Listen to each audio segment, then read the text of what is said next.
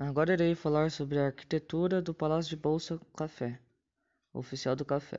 A construção do palácio de estilo eclético é considerada a mais importante obra do período, tendo sido a primeira edificação do estilo a ser tomada pelo Instituto do Patrimônio Histórico e Artístico Nacional, abre parênteses, IPHAN, fecha parênteses.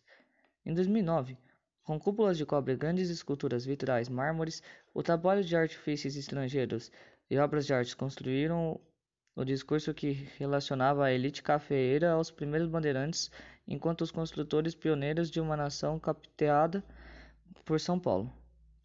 Os painéis e o vidral de Benedito Calixto, no, na portentosa sala do pregão, têm importância fundamental na tradução visual deste discurso. No triplico, o pintor imagina a cena da leitura fora da Vila de Santos, por Brás Cubas. Nos painéis la laterais, a representação da Vila de Santos em 1822 em comparação à cidade de, de 1922. E finalmente o vitral cria com bandeirantes a agricultura, o porto e o café, uma mitologia da nação.